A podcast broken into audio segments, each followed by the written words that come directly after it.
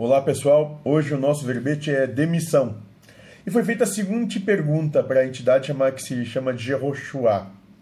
A demissão do meu chefe deixou uma sensação ruim no ambiente, por quê? E Jehoshua vai dizer o seguinte: Isto te contrariou?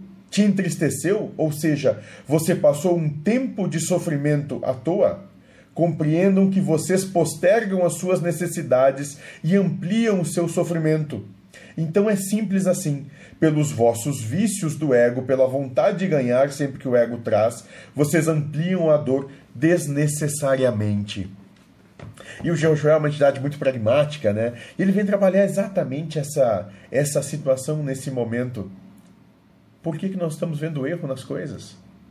Por que, que a gente tem uma necessidade de julgar tudo pelos nossos padrões e critérios para que o mundo tenha de ser a ilusão que está aqui dentro.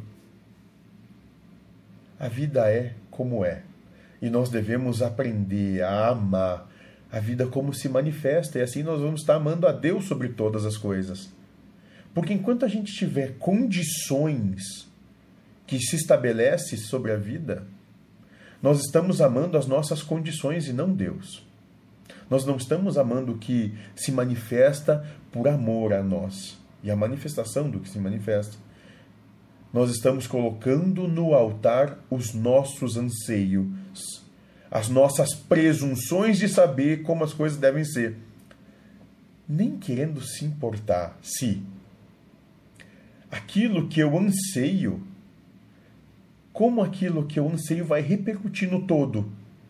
Ou seja, se eu conseguir a vitória que eu tanto quero, como será que isso vai repercutir no universo todo?